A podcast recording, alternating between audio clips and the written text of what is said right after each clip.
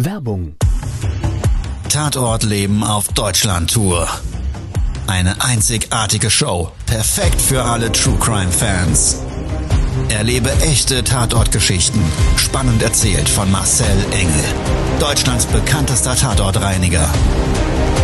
Erfahre, was Marcel von den Toten lernen konnte, bei über 15.000 Tatorten. Tatort Leben live, auch in deiner Nähe. Jetzt Tickets sichern.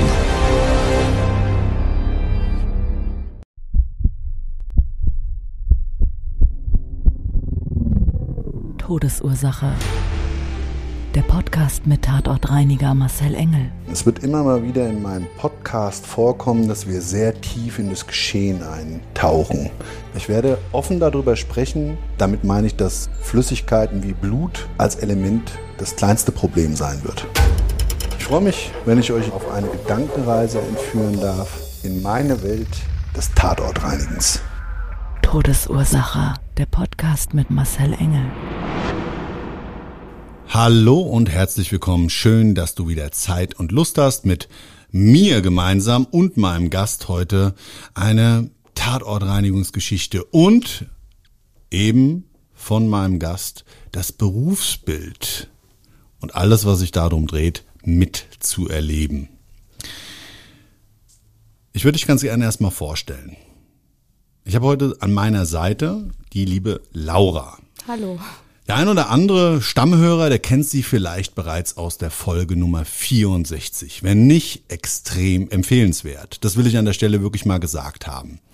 Und Laura, umschreib dich doch mal in kurzen Quick Facts selber. Wie heißt du, wer bist du, wo kommst du her?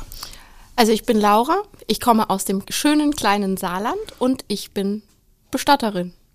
Ganz stark. So. Und jeder, der das eben noch nicht wusste, der ist, glaube ich, erstaunt. Wir hatten das letzte Mal in der Folge so das Thema Klischee-Denken und eben Laura so als Ausreißer ihrer Branche hat da Rede und Antwort gestanden und das war eine ganz, ganz, ganz spannende ähm, ja, Podcast-Folge. Ich habe mich riesig darüber gefreut, damals auch der liebe Steffen, ihr Freund dabei. Und es ist so, dass ich heute genau in unserem gemeinsamen Berufsfeld eine Tatortreinigungsgeschichte mitgebracht habe.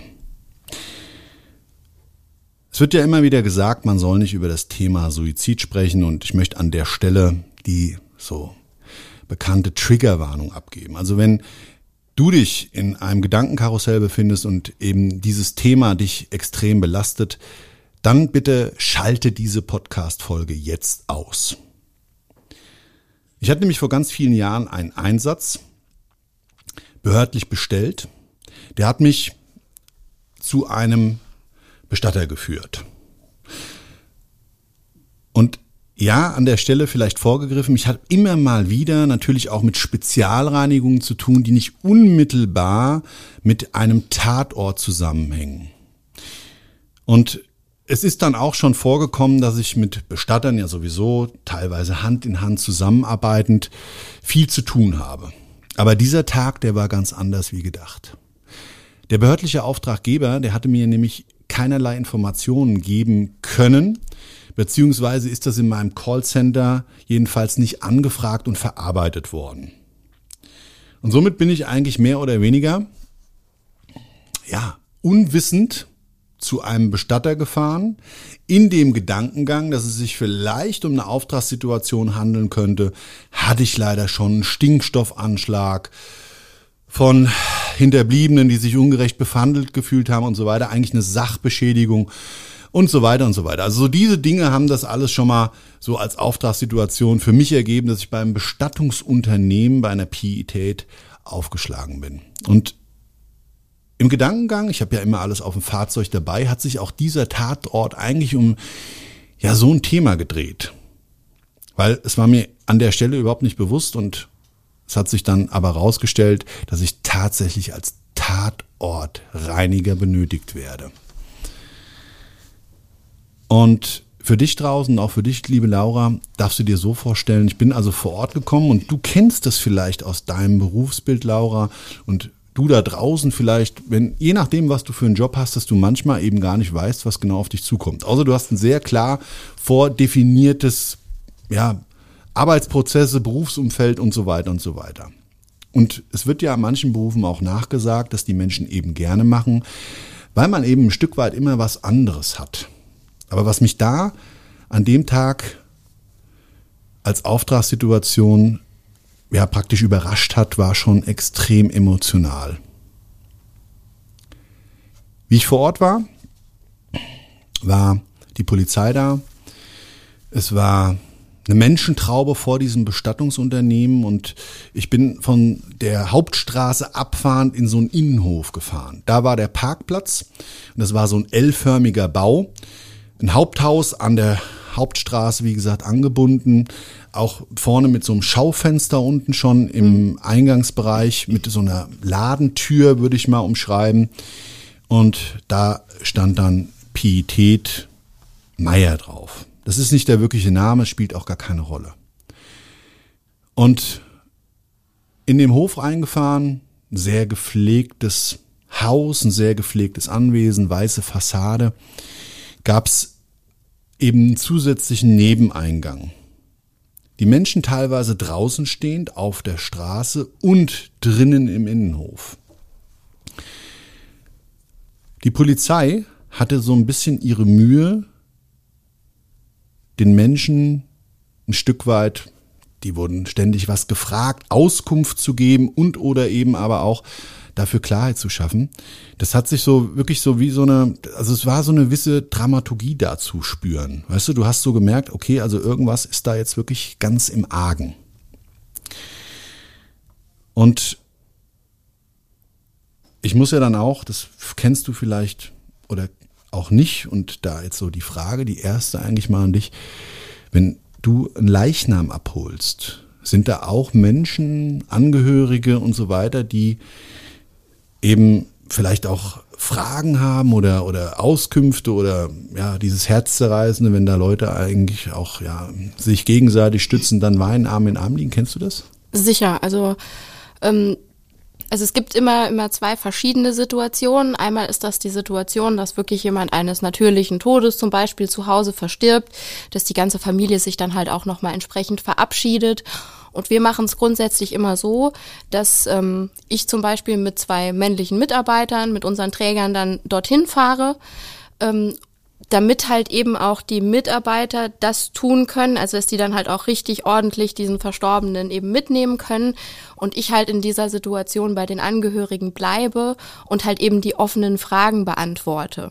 Mhm. Ne, dass man sich da, weil wenn jemand gerade dann von uns überführt wird, ähm, wenn da Angehörige dann unmittelbar dann mit den Männern, die gerade am Arbeiten sind, halt eben auch sprechen, dann weiß ich nicht, ob das so gut in diese Situation passt. Mhm. Ähm, ansonsten, wenn das natürlich nicht natürliche Todesursachen sind und ähm, wie du eben schon gesagt hast, dann halt eben die Polizei im Spiel ist oder die Kriminalpolizei ermittelt, dann hat man halt nicht nur die Angehörigen vor Ort, sondern man hat auch oft, wenn es irgendwo im öffentlichen Bereich ist, tatsächlich auch sehr, sehr viele Schaulustige. Hm.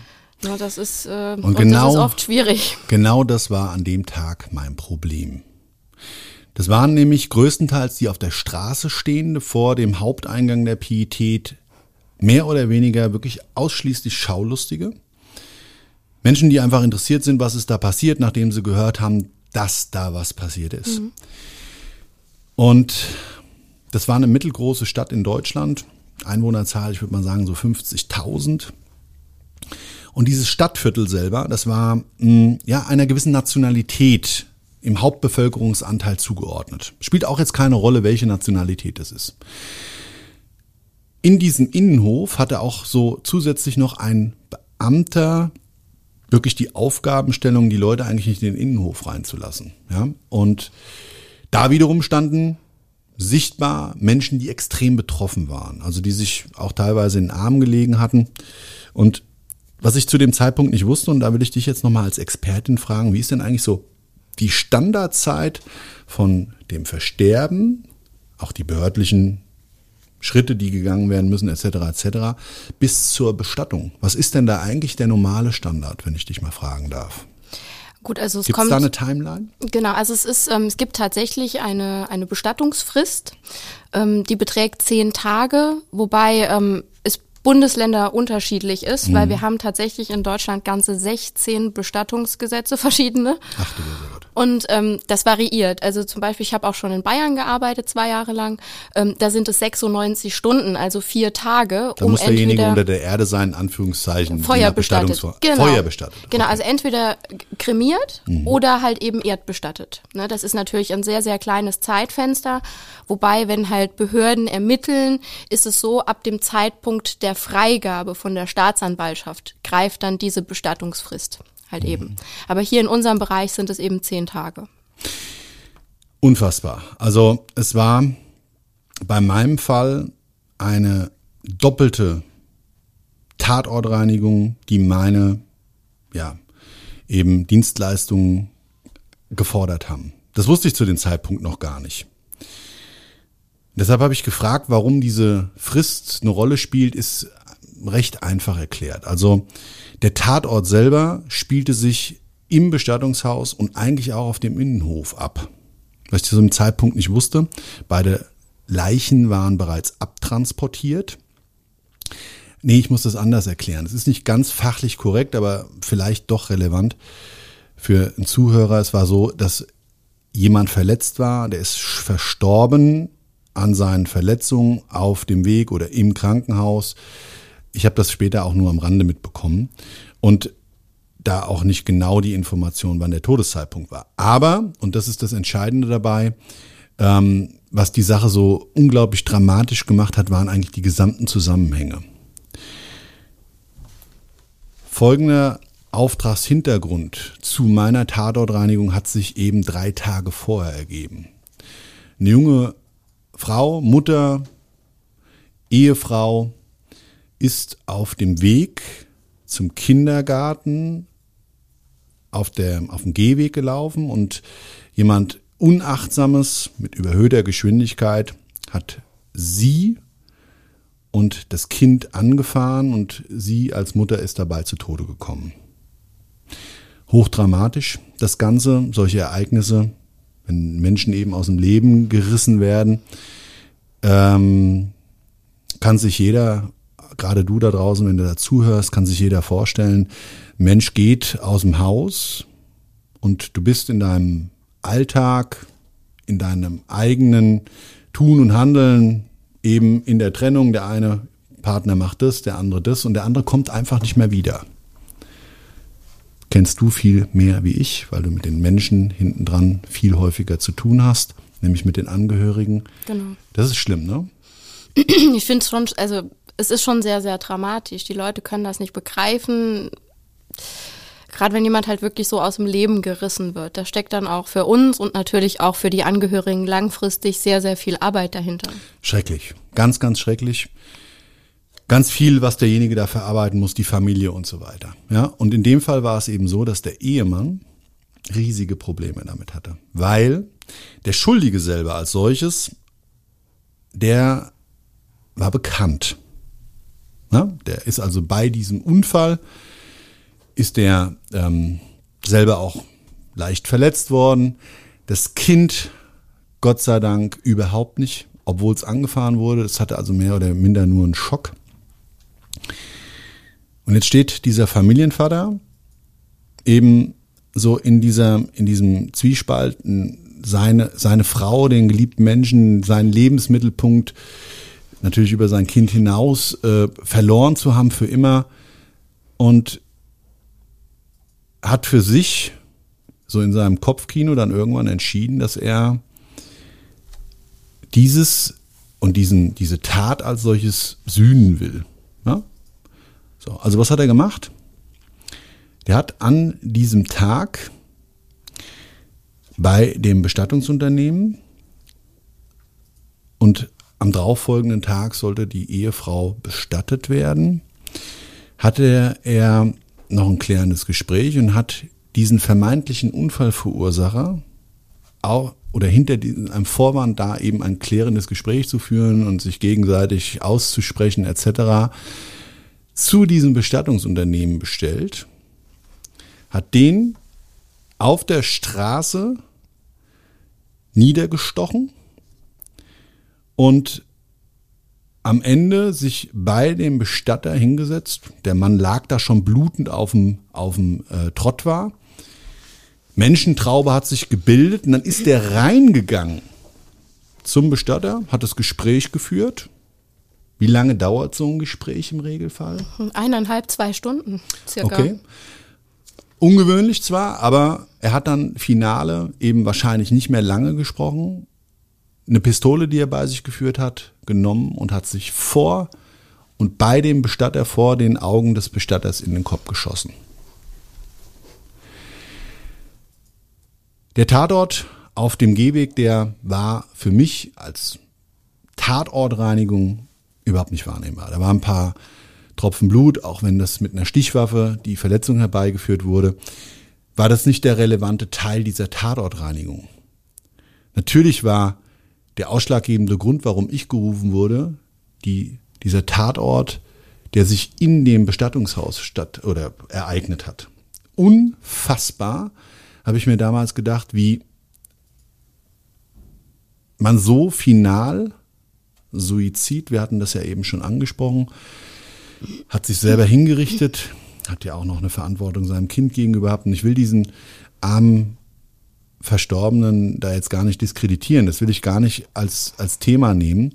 Aber das war schon eine echt derbe Nummer. Jetzt frage ich dich mal als Bestatterin, gibt es Grenzen in deinem Job? Wäre das ein Grund zu sagen, wenn man sowas erlebt, das ist ein No-Go, da, da geht's für mich nicht mehr weiter, das kann ich selber nicht äh, auf die Spur bringen. Also ich meine, das ist natürlich extrem spekulativ, aber deshalb hole ich dich ja eben mal in ein solches Ereignis mhm. ab, was ein absolutes Horrorszenario darstellt. Ich glaube, das ist in jedem Berufsfeld übrigens gleich. Wenn sich jemand vor dir suizidiert und dann gerade auch noch mit den Geschehnissen, das war ein Großkaliber, da ist auch nicht viel vom Kopf übrig geblieben. Ähm, ich habe es an dem Reinigungsaufwand in dem Bestattungshaus dann eben natürlich mal wieder deutlich gesehen. Mhm. Überall klebten wirklich die Hirnreste, die Schädelknochen, die Schädelfragmente, die lösen sich dann oftmals auch gerade bei einem Suizid mit einer Schusswaffe und verteilen sich dann auch in ja. dem Raum. Und der Raum selber, der hatte so um die 50 Quadratmeter. Ja, das heißt, du hast auch eine extrem hohen Anteil an so einer Feinvernebelung, also Masse mal ja. Beschleunigung und so weiter und so weiter. Und gerade auch du als Bestatterin hast das ja bestimmt schon häufig gesehen. Ne? Also den Suizid mit einer Schusswaffe. Ja. Ist das Thema gewesen schon? Ja, schon öfter. Also es ist natürlich immer die Frage, mit was für einem Kaliber, wie du schon gesagt hast, man ähm, sich halt eben das Leben nimmt, ob das Ganze jetzt halt irgendwo ein Kleinkaliber ist, was oftmals auch schon mhm. reicht. Ähm, aber es ist schon also ich habe mich in solchen Situationen, wenn ich dort einen Verstorbenen abgeholt habe, immer gefragt, oh Gott, die armen Leute, die das nachher mal alles mhm. aufräumen müssen und kriegt man das überhaupt noch mal rückstandsfrei irgendwo weg. Aber ähm, seit ich deinen Podcast höre, weiß ich, dass das funktioniert. Und so sind wir übrigens auch zusammengekommen. Wir genau. haben uns genau. über Instagram äh, kennengelernt und da hast du genau diese Frage gestellt und hast das auch so in der Form kommentiert und hast dann gesagt, ich bin Bestatterin und da habe ich gesagt, oh, das ist aber auch ein interessantes Thema. Ja, weil ich eben ja genau wie du auch, mit dem Tod zu tun habe, alltäglich. Und wir reden aber mal Tacheles. Wir machen jetzt mal so wirklich, wir reden mal Tacheles, weil okay. das interessiert natürlich die Menschen. Und ich weiß aus meiner Vergangenheit heraus, ich habe ja auch schon Leichenfundortöffnungen gehabt mit mhm. Verdachtsmoment, mhm. dass eben das Kleinkaliber einen riesengroßen Unterschied macht. Auch wie die Leute sich eben beim in den Kopf schießen, die Richtung, also der Winkel dessen, der Ansatz an unterhalb hier so der Kinnpartie, ja. wenn das eben die Massenverdrängung nach oben anbelangt oder oder. Mein erster Tatort war auch ein Kopfschuss in einem Fahrzeug und ich weiß eben aus der Erfahrung heraus auch, wie Menschen dann aussehen, also der Tote aussieht. Bei mir war es immer so, Kleinkaliber, ich brauchte gar nicht wissen, was für eine Tatwaffe das war, wusste ich in dem Augenblick, wo es eine kleine Austrittswunde gab. Manchmal sogar noch nicht mal damit verbunden, dass sich was vom Schädelknochen gelöst hat, sondern ja. du wirklich wie so ein Klart, also ich würde es mal umschreiben, als würdest du mit so einem Spitzhammer in so ein Blumenbeet reinkloppen. Genau. Ja, so eine ganz kleine Austrittswunde, so Euro-Stück groß maximal, wo es leicht rausblutet, dann verklebt das ja so mit dem, mit dem Kopfhaar. Genau. Und du hast eben so eine Eintrittswunde, da so ein bisschen manchmal schwarz mit Schmauchspuren etc. etc. Je nachdem, wie es da rausblutet. Das ist ja auch, glaube ich, immer noch so ein Thema für sich. Und beim Großkaliber, jetzt mit der langen Waffe noch krasser, da bleibt ja, glaube ich, gar nichts vom Kopf übrig. Also ich habe einmal einen Leichnam gesehen, auch dramatisches Ereignis. Da war es wirklich so, dass sich derjenige ähm, ich bin jetzt kein Jäger und ich weiß auch nicht genau, mit welcher Munition und welcher Langwaffe das tatsächlich geschehen ist. Ich weiß nur, dass das, dass diese, diese Munition eben wirklich, da war nichts mehr übrig. Also da sind, da war so der, der Lendenwirbelbereich, dieser Übergang zum Schädel, der hat im Stumpen noch rausgeschaut und dann so gewisse Fleischanteile, die dann hier so weggeklappt waren und eben ganz viel Hautlappen. Also der Hautlappen hier, das habe ich zumindest damals so gesehen, als wäre der so losgelöst, wirklich durch den Schlag vom Kopf, als würdest du das so abnehmen. Sah ganz merkwürdig aus und ich, ohne da jetzt die fehlende Empathie, ich meine, wir reden mal Tacheles, auch in unserem Job muss man ein gewisses Wording finden. Genau. Ja, also klar, den Angehörigen gegenüber ist das völlig fehl am Platze, aber sich selbst gegenüber, wenn wir mal ehrlich sind, mir, bei mir ist es zumindest so, meine Jungs kennen das auch, und ich habe es ja auch schon ein paar Mal in meinem Podcast fallen lassen. Und da will ich mich auch gar nicht verstellen, weil es ist halt mein täglicher Umgang mit diesem Thema, dass ich Ersatzwörter finde, die die Sache entweder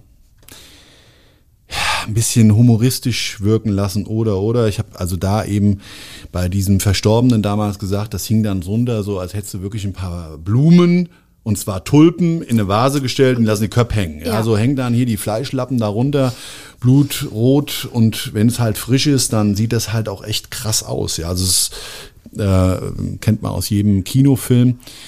Also extrem, ne? Das sind so wirkliche Extrembeispiele. Aber ich hatte ja in damaligen Interview, das ist mir so im Nachgang aufgefallen, ganz, ganz viele Fragen nicht gestellt, die sich im Nachgang für mich ergeben haben. Jetzt habe ich eben das so angeteasert und ich will mal dich nicht in so eine, in so eine Welt abholen ähm, und jetzt so eine Frage herbeiführen, die du vielleicht selber noch nie durchdacht hast. Du stehst oder bist deinem Kunden gegenüber und der erschießt sich im und während deinem Job im Bestattungshaus, das ist ja grausam. Also lassen wir das mal außen vor, aber ich bin mir ganz, ganz sicher, liebe Laura, dass du dir schon mal Gedanken darüber gemacht hast, was es denn für Situationen für dich geben könnte, wo du sagst, so, das war dann jetzt mein letzter Tag, weil das möchte ich so für mich in meinem Berufsbild nie wieder mitnehmen. Was wäre das denn zum Beispiel? Naja, ich denke, ein Punkt ist auf jeden Fall, wenn ich morgens in die Kühlung gehe und Guten Morgen sage und jemand Antwort gibt. Also du bist allein im Raum Genau. mit den Leichen, die dort liegen und es ist jemand da, der Und sagt jemand Guten Morgen zurück oder und Ja. wie ist dein Tag so? Oder es sagt jemand auf dem, auf dem Tisch, wenn man eine Versorgung macht oder so, mach doch mal das Wasser wärmer oder Oh Gott. ähm, das, also das wäre, glaube ich, so eine Situation, mit der ich Okay. wirklich nicht klarkommen würde. Ganz krass, ja. Und jetzt kannst du dir draußen vorstellen. Jetzt stell dir mal vor, du bist an, wie heißt es, an der Hygieneversorgung des Leichnams. Und ich weiß nicht, wie nennt man das so in der Medizin, wenn Menschen ähm, ähm, ja eigentlich tot sind und dann wieder aufwachen? Da gibt's da nicht so einen speziellen Ausdruck dafür. Also ich kenne nur einen Film, der heißt, glaube ich, Flatline. Ne? Da, da sind so junge Medizinstudenten, die, äh, die ihren Tod äh, künstlich herbeiführen, um diese, diese Todeserfahrung, diesen, diesen letzten Weg, diesen letzten Step äh, dann eben anderen, den anderen mitzuteilen und dann verfallen sie da irgendwie in eine Psychose oder so. Ich weiß nicht mehr genau. Also ich ist schon lange her, dass ich den Film gesehen habe. Aber ich wollte da an der Stelle nur sagen, also das wäre so ein Ding, wenn dir einer guten Morgen sagt, Ja. wo du sagst, okay, das war's, lieber Chef, hier geiler Job, ich hab's voller Herzen und gerne gemacht. Genau. Und schönen Gruß an den Herrn Müller, der wieder aufgewacht ist. Herzlichen Glückwunsch dafür, aber Ich das war's. jetzt, genau. genau. Okay, also kann ich mir extrem gut vorstellen. Ich finde sowieso extrem diese Vorstellung.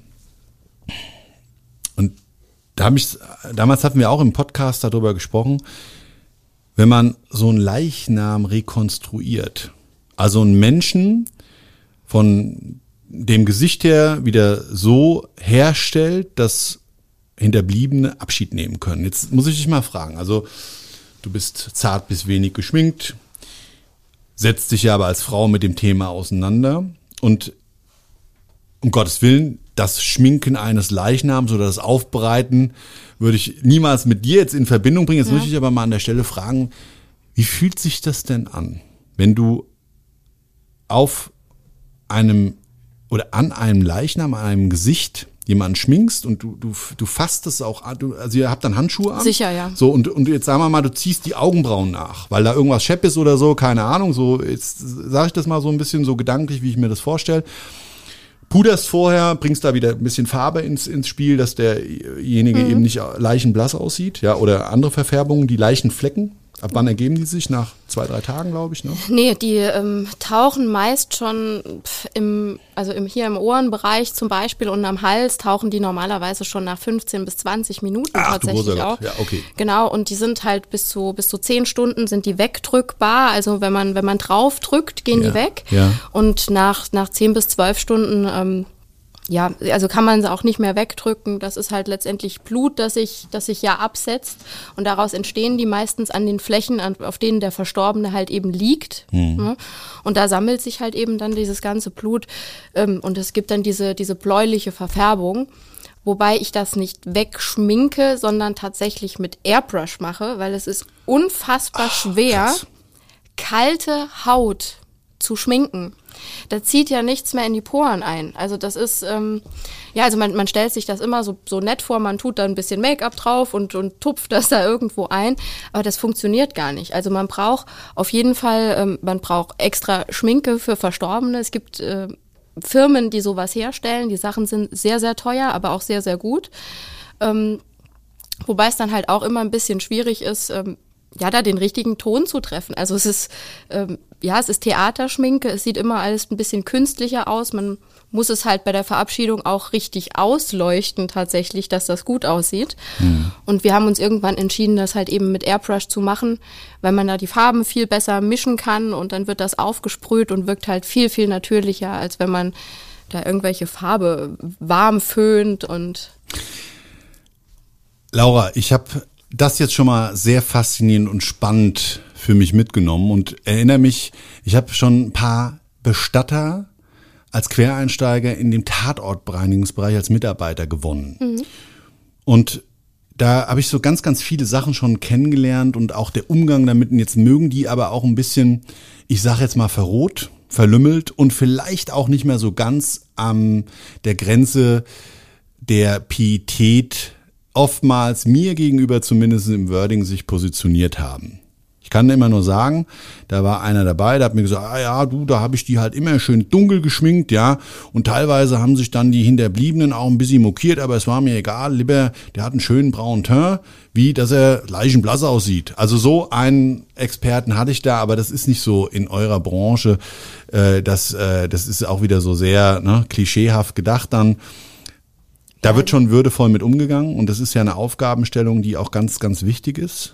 Ja, sicher. Also es ist, ähm, wir gucken immer, dass wir auf jeden Fall vorher, bevor wir irgendjemanden schminken, äh, irgendwo ein, ein Foto von den Angehörigen bekommen. Ah ja, okay. Weil ähm, es bringt nichts. Ich weiß ja auch oftmals, wenn wir zum Beispiel im Krankenhaus zum Beispiel jemanden abholen, wenn jemand wochenlang im Krankenhaus war. Ich weiß nicht, hatte der ein Vollbart, wie er den zum Beispiel hat, wenn wir ihn abholen, hatte der normalerweise ein Drei-Tage-Bart zum Beispiel oder war das Gesicht immer glatt rasiert. Mhm. Weil egal, was wir als Bestatter tun und es ist nicht das Richtige, wirkt es für die Angehörigen fremd. Ja, ja, ja. Deshalb muss man immer nachfragen und ich war auch ähm, in der Vergangenheit immer froh, wenn, wenn Frauen immer roten Lippenstift getragen haben, dass ich dann von den Angehörigen auch genau diesen roten Lippenstift bekomme, mhm. damit es nicht irgendwie fremd aussieht. Weil auf sowas achten die Leute in solchen Situationen halt viel extremer, als sie es halt normal tun würden. Verrückt eigentlich, ne? Ja. Also hätte ich jetzt nie gedacht.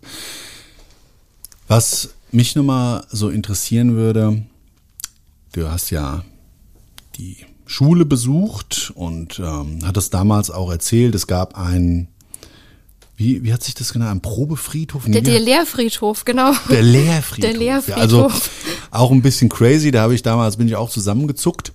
ähm, wo ihr dann die, den Umgang mit Bagger und was hast du erzählt, mit, Genau. mit dem Erdreich, Beschaffenheiten, wie das alles so Ja, abläuft, eher Druckfestigkeit von Grabsteinen. Also Okay. So, und jetzt will ich dich aber mal fragen, und das ist, glaube ich, ja auch so in vielen Berufsbildern so, der Lehrling, der macht dann, äh, ich sage jetzt, ich nehme einfach mal den Kfz-Mechaniker. Ne? Also irgendwann, ich habe es ja selber gelernt, hat dann mein Meister gesagt, und ich war, glaube ich, ein recht pfiffiges und ein richtig talentiertes Kerlchen. Ich habe das zumindest in der Außenwirkung so dargestellt, dass ich also richtig Bock da drauf hatte, und das hatte ich ja auch ähm, hat er recht früh gesagt, du pass mal auf, das Getriebe, das kannst du jetzt mal alleine ausbauen und dann kannst du auch mal gucken und so weiter und wenn du Probleme hast, dann kommst du halt mal zu mir.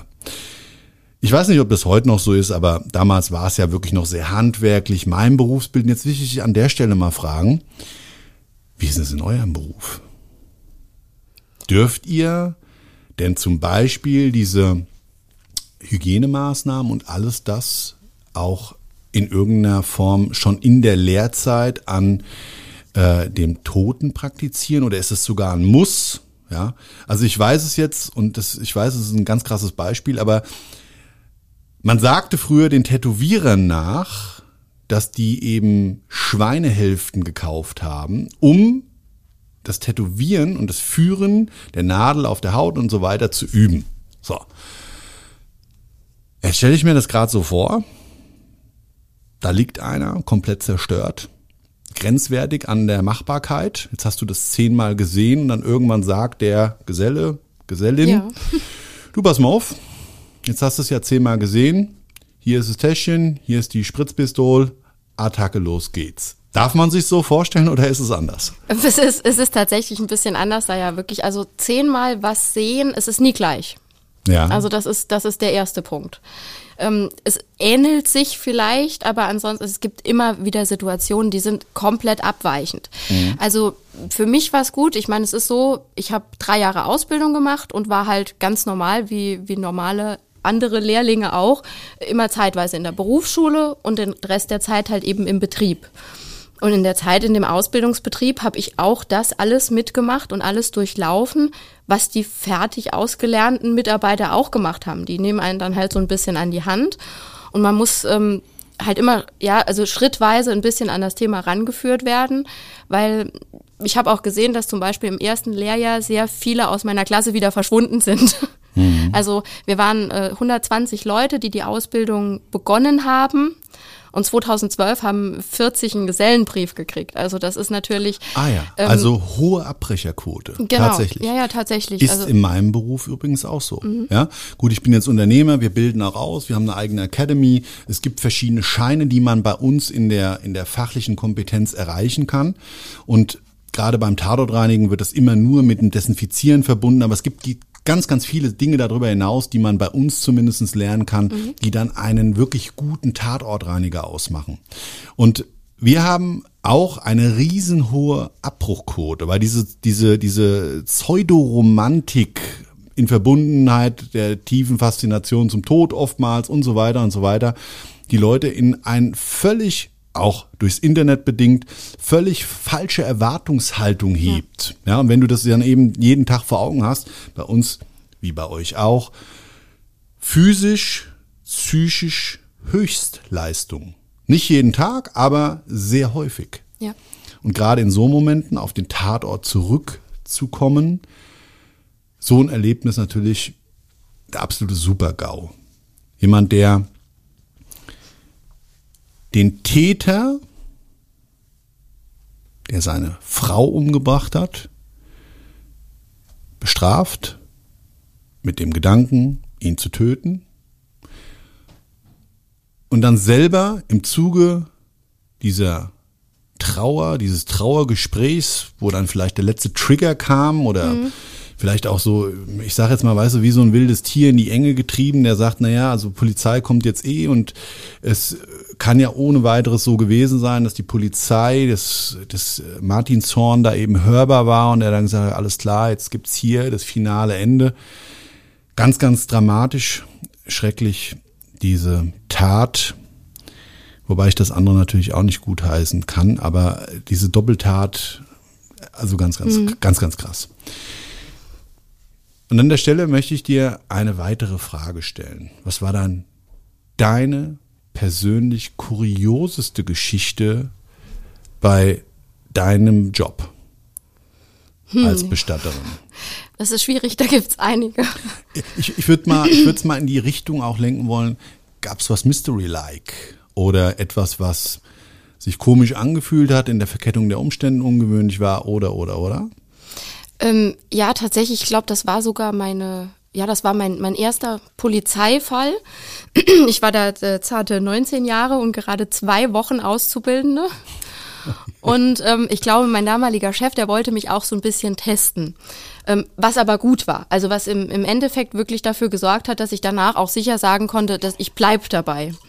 Und zwar ähm, hat er zu mir gesagt, also ich hatte, wir hatten vorher eine Beerdigung und ich stand so vor der Kirche und habe die Kirche ausgeräumt und er kam auf einmal angefahren mit einem Affenzahn so über den über den Vorplatz vor der Kirche und hat gesagt, lass alles stehen, wir haben einen Kripo-Einsatz und dann habe ich gesagt, okay, äh, ja, ich steig mal ein. Und dann habe ich gesagt, ja, was machen wir mit der Deko? Und dann meinte er so, nee, lass stehen, das holt nachher meine Frau. Okay. Ähm, ich wusste auch zum damaligen Zeitpunkt noch nicht, dass wenn man als Bestatter eine Ausschreibung hat und oder die Ausschreibung bekommt, wenn man für die Polizei fährt, dass man dann nur 45 Minuten hat, um zum. Tatort. Genau, genau. Und dann sind wir da hingefahren und ähm, ich habe zum späteren Zeitpunkt dann immer des Öfteren solche Fälle wieder gehabt. Und man bekommt von der Kripo genauso wenig wie du irgendwie meist vorher diese Informationen. Also die sagen dir noch, äh, es ist jetzt eine Person oder es sind zwei Personen oder sogar mehr und wo du hinfahren musst. Aber das war's. Also und ähm, wir sind dann da in ein ganz, ganz nettes Wohngebiet gefahren. Und überall standen so Reihenhäuser und die sahen auf alle fast gleich aus. So, also wirklich ganz nett. Und ähm, es standen vor der, vor der Tür, vor dem Haus, ähm, zwei Polizeibeamte und die hatten noch eine Auszubildende dabei. Und die saß auf dem Bürgersteig und erbrach sich. Und ich habe nur in dem Moment gedacht, oh Gott, was ist jetzt da los? Weil ich wusste ja selbst überhaupt nicht, Ja. in welche Richtung das geht. Und ähm, und so der alte, also war wirklich noch ein älterer Polizeibeamter, der hat auch meinen damaligen Chef gekannt, die haben sich dann begrüßt und gelacht und also nicht, dass das jetzt irgendwie despektierlich gemeint ist oder so. Ähm, wir müssen auch zwischendurch mal lachen, auch wenn der Beruf sehr ernst ist. Ansonsten ertragen wir es nämlich nicht. Ja, es ist wie im normalen Leben. Genau. Genau. Und ähm, auf jeden Fall weiß ich noch, dass der Polizeibeamte damals so ein bisschen das belächelt hat, dass mein Chef da ein Mädchen dabei hatte. Und die fanden das dann ganz witzig, mir zu sagen, ähm, ja, geh doch schon mal reingucken. Und habe ich gefragt, ja, wo muss ich denn hin? Und da habe ich dann den, den Spruch, den ich wirklich schon ganz oft gehört, ja, dann immer der Nase nach. So, und ich habe da schon, also ich war schon sehr, sehr aufgeregt in dem Moment.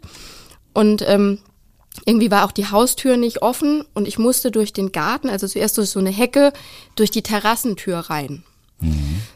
Was ich halt in dem Moment ganz, ganz seltsam fand, war, dass das war ein dreistöckiges Haus und ich habe kein Möbelstück, also es war in diesem ganzen Haus einfach kein Möbelstück. Das war irgendwie ganz seltsam. Und dann bin ich da gelaufen und irgendwann habe ich dann gemerkt, dass es unter meinen Füßen knirscht. Das waren dann halt tote Fliegen, wie du dir vorstellen kannst. Genau, ne? Das, kenn ich, Was ja, du so ja. als Popcorn Ja, äh, ab und zu, aber es hat wirklich, es fühlt sich wirklich so an. Das ist ein merkwürdiges Gefühl, ne?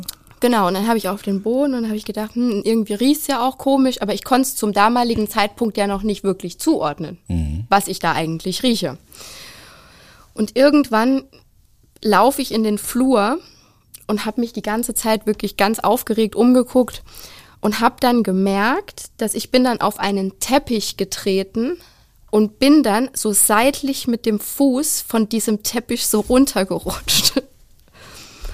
Und dann habe ich auf den Boden geguckt und da sah ich, also wie du sagst, also so eine Pfütze mit Biomasse letztendlich und ein paar Haare obendrauf. Und dann habe ich aber, sonst war da aber nix. Und dann habe ich gedacht, Mist, dann muss der ja über mir sein. Und dann habe ich so die Treppe hochgeschaut und habe ich gesehen, da ist alles schon runtergelaufen. Und das war so eine, so eine Wendeltreppe, aber so eine Hollandtreppe, also sehr, sehr steil. Und ich bin dann da hoch und habe nur auf diese Fliesen geachtet, oder auf diese Stufen und stand auf einmal wirklich auf Augenhöhe Mit mit. Füßen. Ach, mit Füßen. Mit Füßen. Oh je. Der hat sich nämlich erhängt. Und zwar vor einem Fenster mit direkter Sonneneinstrahlung. Oh. Und da habe ich mir halt auch schon wirklich Gedanken gemacht, es war Sommer. Warum hat das denn der Nachbar nicht gesehen? Weil der hat das gleiche Haus nur spiegelverkehrt und kann dem eigentlich da reingucken. Also. Und ich stand halt, wie gesagt, mit diesen, mit, mit diesen Füßen auf Augenhöhe und dann bin ich dann mal so ein Stück weiter hoch und so um ihn rum und habe dann das erste Mal wirklich in ein Gesicht von einer Fundleiche geschaut. Und ich habe in dem Moment, ich glaube, ich habe, also wirklich nicht böse gemeint, ich habe in dem Moment einmal gelacht laut, weil ich glaube, ich so verunsichert war. Jetzt warst du ja ganz allein im Haus. Genau, Ne? ja. Kennst du das Gefühl, dass man, obwohl man weiß, der Tote kann einem ja nichts mehr tun, trotzdem so ein ganz merkwürdiges Bauchgefühl kriegt? Ja, ja, das kenne ich auch. Ja? Habe ich nämlich auch schon ganz häufig gehabt, wenn ich Notöffnungen gemacht habe in dem Bereich. Und natürlich gehe ich dann auch rein. Ich nehme sie zwar nicht mit, die Leiche, aber ich gucke mir das natürlich auch ganz genau an alles. Und oftmals war es so, dass ich dann rumwursteln musste am Schloss, weil derjenige das wirklich von innen gut verschlossen, Sicherheitstür, wie auch immer, also ein Reinkommen echt erschwert war.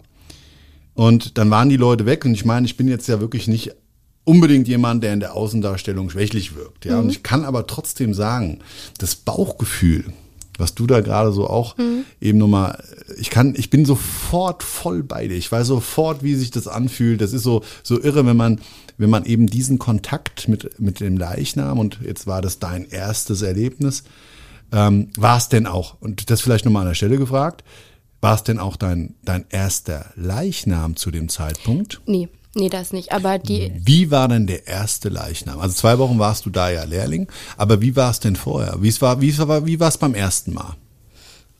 eigentlich ähm, ganz normal, es war halt eine ganz, also war ein älterer Mensch, äh, eines natürlichen Todes gestorben und so weiter. Also ich Familie hatte, dann angerufen oder wie auch immer Genau. und gesagt, hier, der ist jetzt verstorben, Arzt war da und Genau. jetzt holen sie ab. Und dann ist es ja meistens nur auch wenige Stunden Versatz, ne? genau, genau. Sondern ist es ja eigentlich, ja meistens ist da ja teilweise auch noch eine gewisse Körpertemperatur da, die fällt ja, Ja, nicht das, sofort das ab. ne? finde ich eher seltsam als ein kalter Verstorbener. Ja? Wenn die, also wenn die mal, also es gibt ja oft, dass die im, im im Pflegeheim oder so halt wirklich dann auch noch dick zugedeckt sind. Ja, ja. Und wenn man, wenn ich dann jemanden angreife mit dem Handschuh und merke, der ist noch warm, dann finde ich das seltsamer, ja. als wenn der Verstorbene kalt ist. Also, Echt? weil ich gehe, ja, ich finde, also finde ich tatsächlich seltsamer, Okay. weil das, ja, also Was sind denn sonst so die Kuriositäten in deinem Job? Also klar, jetzt eine Frage vielleicht nochmal vorher, bevor ich diese Kuri Kuriositäten vielleicht nochmal ähm, mit dir auf, aufbrösel. Jetzt die Leute, die den Videovlog sehen, die können dich ja so in etwa auch einschätzen, Größe, Körpergewicht und so weiter. Und ich weiß nicht, ob die Kolleginnen und Kollegen alle deine Statur haben, aber du hast vorhin gesagt, die Träger. Gibt es da Unterschiede bei euch im Berufszweig, dass Menschen in einem Unternehmen eben für gewisse Aufgabenbereiche eher positioniert werden, auch wenn alle das gleiche Fachwissen haben, weil sie eben die körperlichen Voraussetzungen idealerweise mit sich bringen? genau, also ähm, wir haben natürlich auch Bestattungshelfer. Ah ja, Das sind dann zum Beispiel auch, ähm, also die Möbelpacker des Todes. Genau, das ist, ähm, ich meine, letztendlich ist Särgeverkaufe, es ist ja ein Erdmöbel. Ja, ja, ja, ja. deshalb habe ich Genau. das auch gerade so Es gesagt. Ich habe es nämlich schon mal von einem Bestatter genau, gehört. es ist ein Erdmöbel. der mir gesagt hat, das sind die Möbelträger, die Möbelpacker des Todes. Genau, Ja, und du ich bin es ja Erdmöbelverkäufer. Nee, wobei, ähm, wobei man euren Job, und das haben wir in der anderen Podcast-Folge extrem wichtig für uns positioniert, glaube ich, ganz, ganz, ganz, ganz, ganz großartigerweise schätzen sollte. Also ich finde, es ist ein schätzenswerter, ehrenwerter Beruf. Es gibt in jeder Branche Arschlöcher, zweifelsohne, aber eure, euer Job, ich glaube, der schenkt den Menschen ganz, ganz viel. Ja, und ähm, wie gesagt, jeden, den das interessiert, der sollte einfach mal in die Folge 64 von dem Podcast Todesursache rüberspringen. So, aber die Kuriositäten deines Jobs. Jetzt hast du schon so umschrieben, okay, man schaut dann auch dem Tod Auge in Auge oftmals ins Gesicht. Also gerade bei so etwas ist das natürlich auch schon nicht ganz so nett gewesen von dem Kollegen, von dem Chef und so weiter und so weiter. Aber ich glaube, das gibt's auch in jedem Lehrberuf. Und ähm, das war wahrscheinlich gar nicht bös gemeint. Ich weiß nicht, ob das Gedengel immer sein muss von so einem Lehrling, aber vielleicht will man dann auch wirklich am Ende vom Tag, ähm, auch wenn es krass ist, so dieses äh, ins Wasser schubsen Methode eben nutzen, um denjenigen schwimmen zu lassen. Ja, ich halte da nicht viel von. Ich bin ja eher derjenige, der zwar selber immer ins Handeln kommt, aber natürlich brauchst du Vorbereitung. Jetzt mal die Frage, hast du dich auf deinem Berufsfeld gedanklich, wie du entschieden hast, du möchtest Bestatterin werden, möchtest diesen Lehrberuf ergreifen. Hast du dich darauf vorbereitet? Gab es irgendein Buch, irgendwas, was dich heute noch unterstützt und dir Kraft gibt oder auf deren Basis du Dinge einfach vielleicht auch das Interessenfeld, ja, zu Mindset-Themen oder oder die dich bewegen?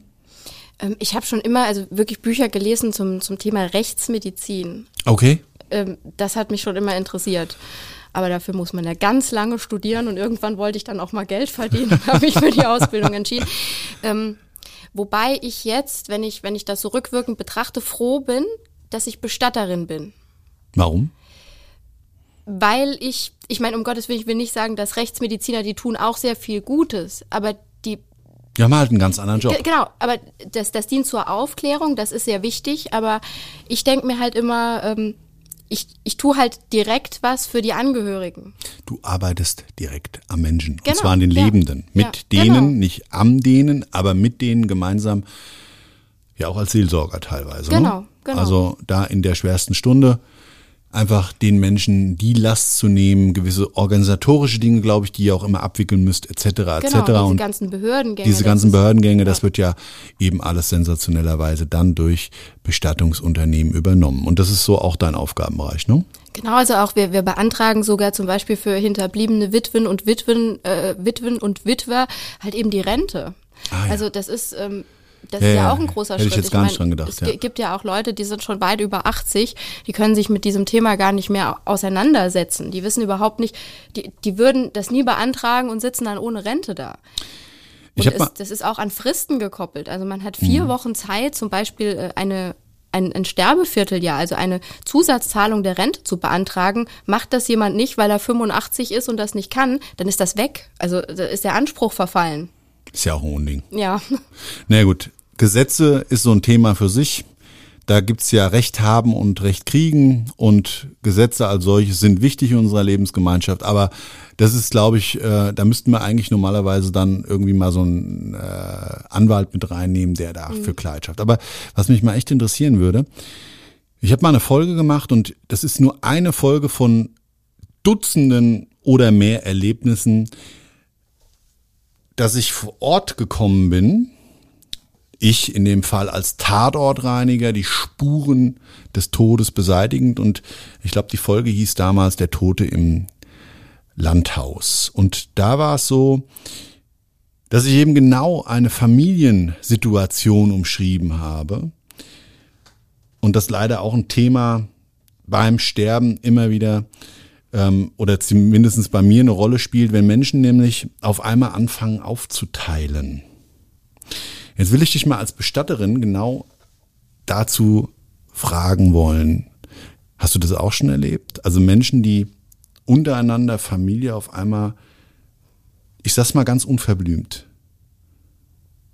Der Vater ist gerade 70 Jahre glücklich gestorben, hat die Augen zugemacht, ist noch nicht mal kalt, liegt noch im Sterbebett und in der Küche fangen sich schon daran zu streiten, wer die Uhr vom Leichnam jetzt abnimmt, wer den Siegelring kriegt, wer dies, wer das. Am besten sie flattern noch die Leiche mit den Wertgegenständen. Und jetzt mal so deine Erfahrung. Gibt's da einen Fall? Einige. Einige.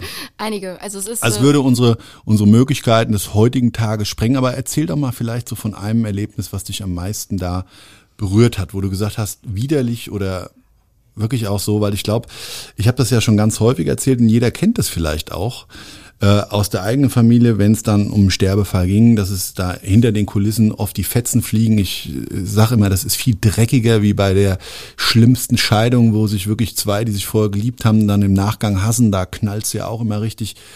Aber ähm, ja, erzähl mal. Gut, also ich als Bestatter darf mich ja oder darf und will mich in solche Situationen ja nicht einmischen.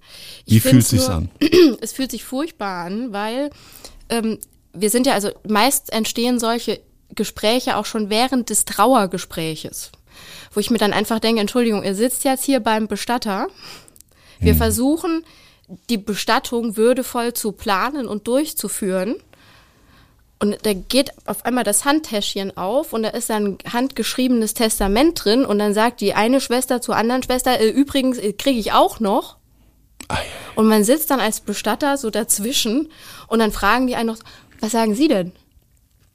Und äh, ja, gar nichts. Also ähm, da, das sind auch Sachen. Also ich habe auch wirklich schon zu Angehörigen gesagt, wir brechen das hier jetzt ab. Ja. Klären Sie das bitte in Ihrem privaten Umfeld. Und für das Trauergespräch treffen wir uns dann halt eben an anderer Stelle nochmal, weil es macht jetzt so keinen Sinn. Ich finde es auch äh, immer kurios, wenn, wenn Leute uns als Bestatter nach ähm, ja, irgendwelchen rechtlichen Sachen zum Thema Erbe fragen. Ähm, oder halt eben, ich habe dann sagt dann auch immer, ich bin weder ein Notar ähm, noch eben ein Anwalt und ich darf weder eine, eine Rechtsberatung durchführen noch eine notarielle Beratung. Also ähm, dazu bin ich gar nicht befugt und auch nicht traurig. Natürlich weiß man ja doch schon einiges zu diesem Thema. Ähm, aber dieses Erbrecht, das ist so äh, kompliziert und ist also wirklich sehr, sehr komplex. Und dafür gibt's ja auch die Anwälte, die haben das studiert. Also ähm, Bei mir hat das immer Kopfschütteln verursacht.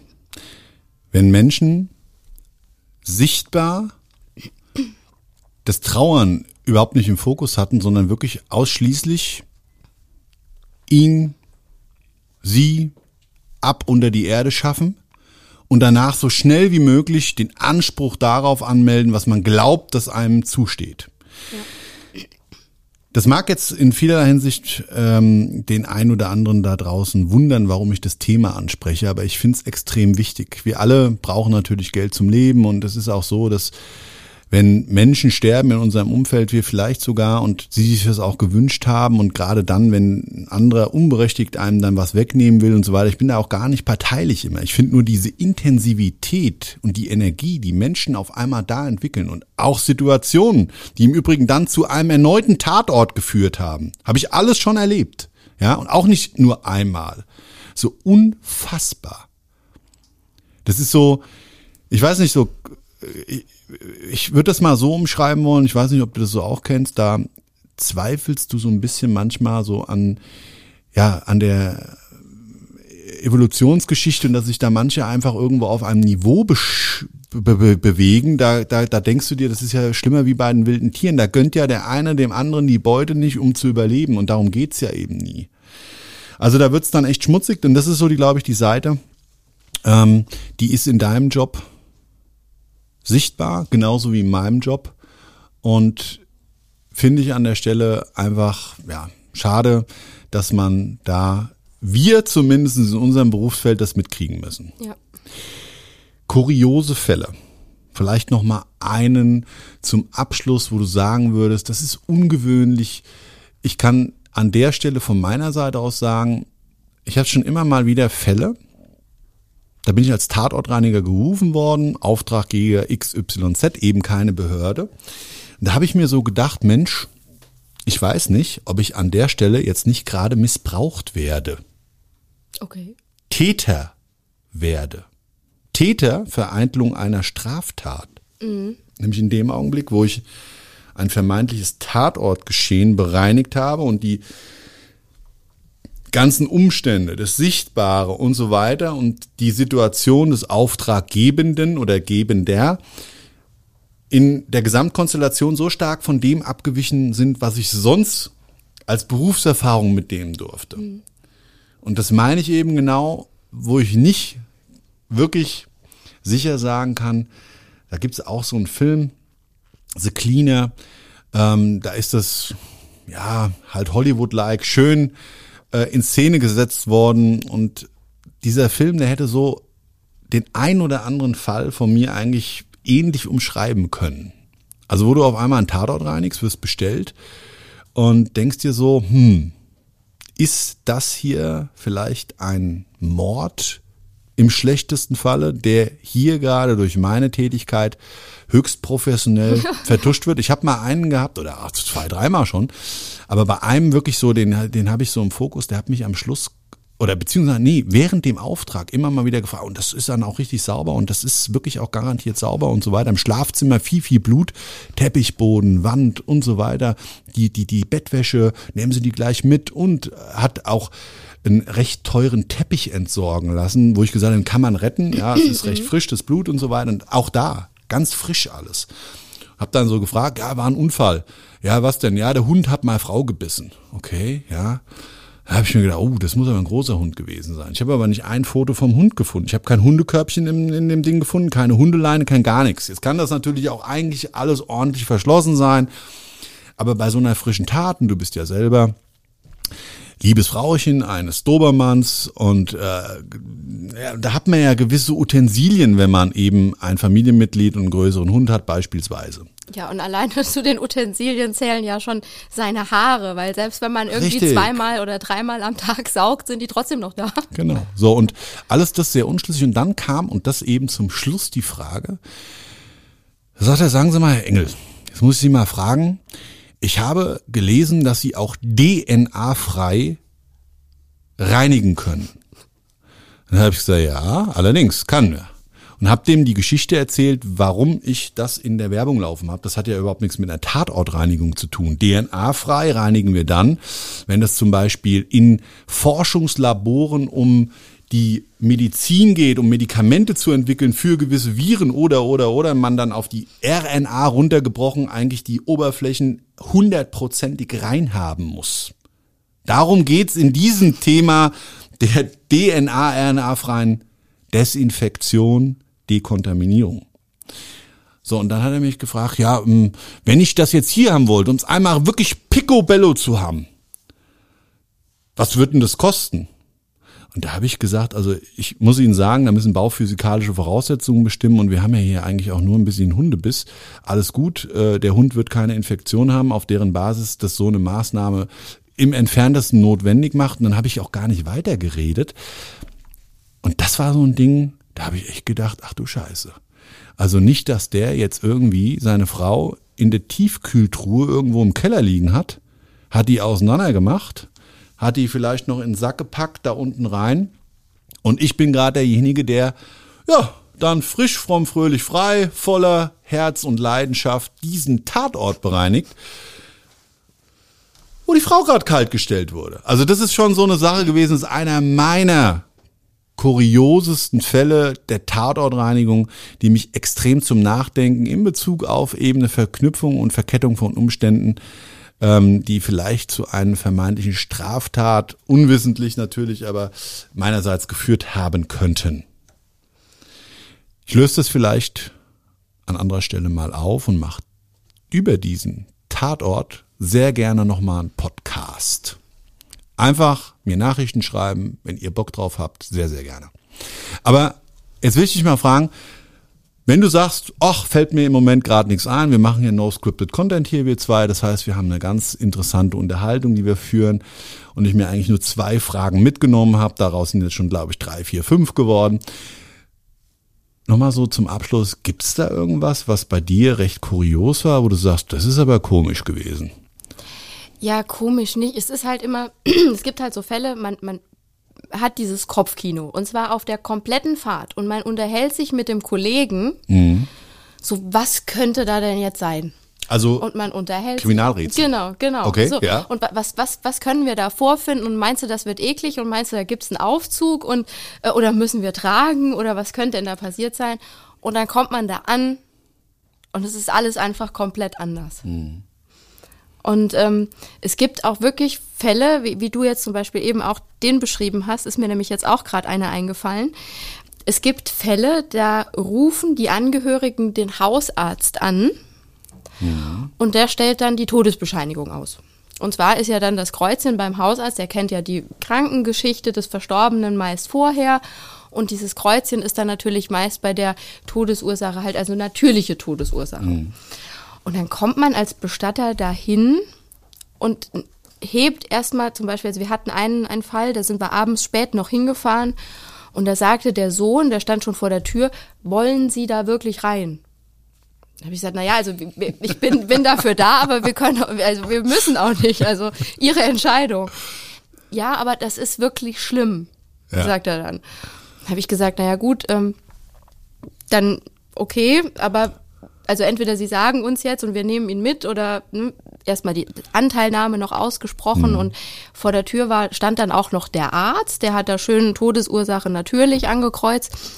Und wir sind dann da rein absolutes Messi-Zimmer, wo der Verstorbene halt eben lag. Und ich stand vor dieser, also in der Tür, im Türrahmen und habe den erstmal gar nicht gesehen, den Verstorbenen. Den Toten, also ich habe ja. ich hab, hab Ja, ihn nicht gesehen. Also da stand noch irgendwie eine umgekippte Couch und dann haben sich gelbe Säcke mit Essensresten, die haben sich gestapelt bis unter die Decke. Hm.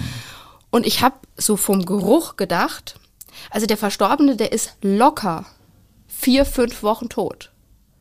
Nur die Frau und der Sohn, die haben ja auch noch in dem Haus gewohnt. Und das konnte ich mir irgendwie nicht erklären. Also es war letztendlich eine Mischung von, von diesen ganzen Essensgerüchen.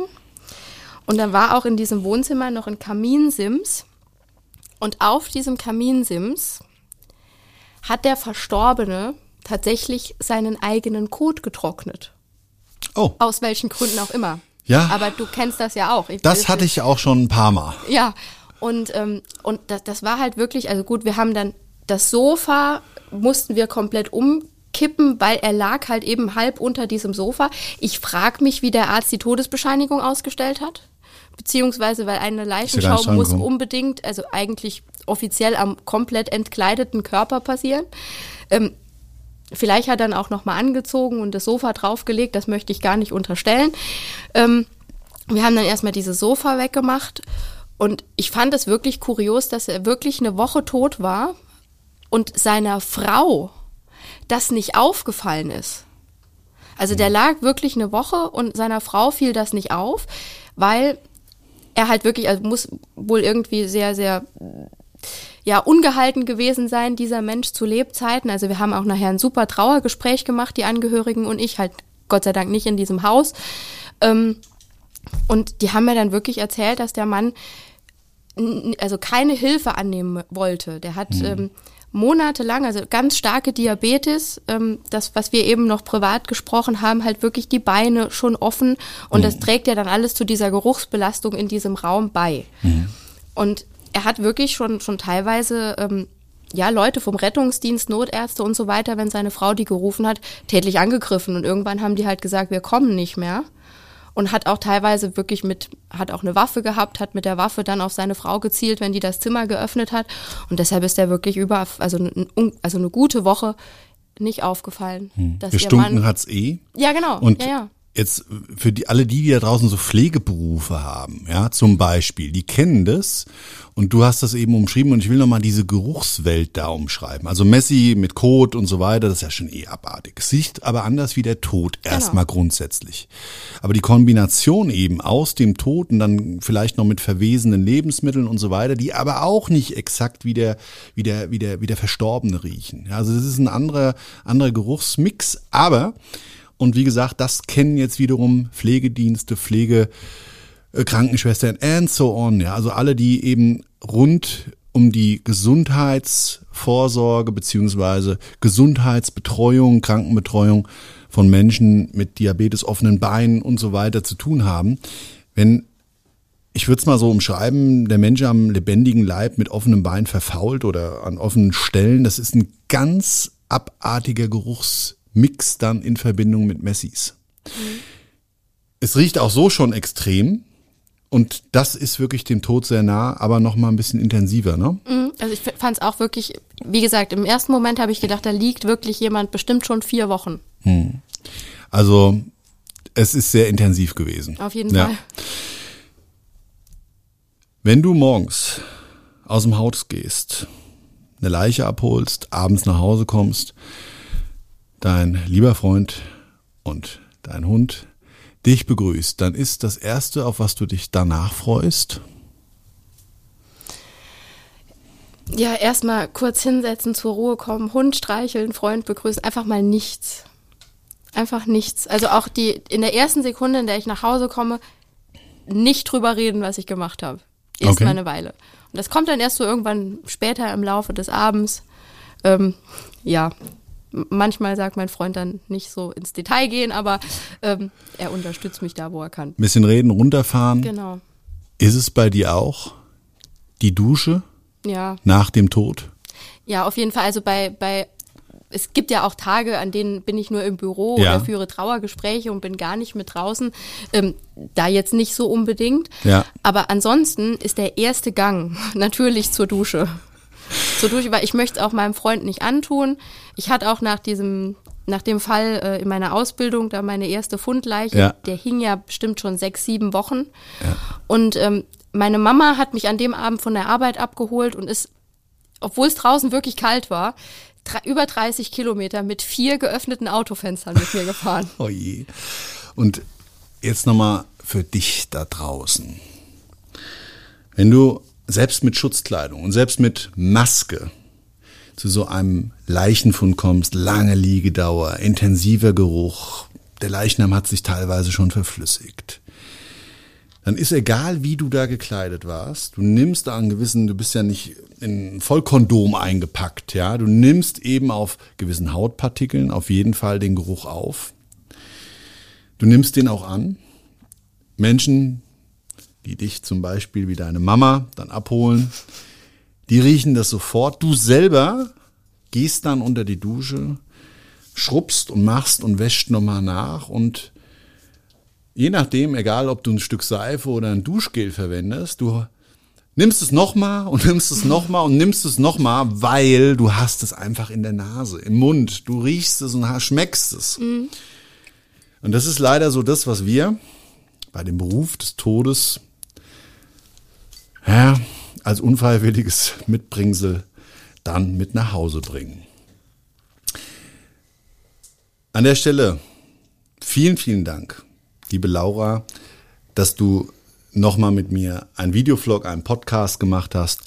Vielen, vielen Dank, dass du dir die Zeit genommen hast und ich fand es extrem interessant wieder heute mit dir zusammen in meinem Format, da den Menschen draußen, die das alles interessiert, eben so mal ein bisschen Einblick in Situationen, Sichtweisen und alles drumherum um unser Beruf zu geben.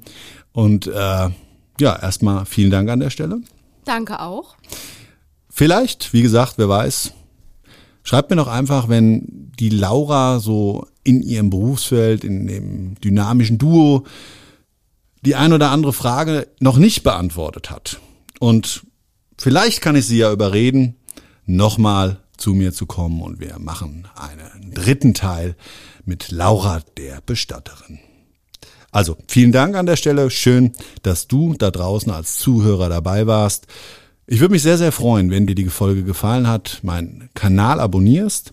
Ansonsten, wenn du Bilder und mehr zu dem Thema des Lebens vor dem Tod meiner Kunden erfahren möchtest, dann folg mir sehr gerne auf Instagram, TikTok oder Facebook.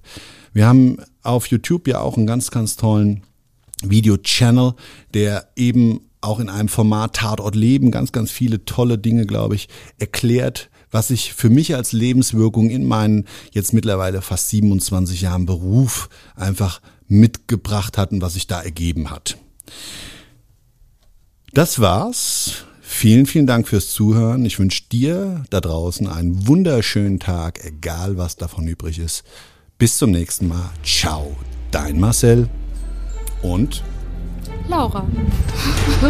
Das war's schon mit der neuen Folge von Todesursache, der Podcast mit Marcel Engel. Kopf einer eigenen Spezialreinheit und Tatortreiniger bei mehr als 12.000 Orten auf der ganzen Welt. Was kann Marcel für dich bereinigen? Jederzeit. Weltweit. Melde dich oder klick dich einfach mal durch auf marcelengel.com. Empathisch, tiefgründig, ehrlich. Todesursache lässt dich garantiert nicht kalt. Seid dabei. Ich freue mich. Abonniere die Staffel und du kommst für keine Folge zu spät.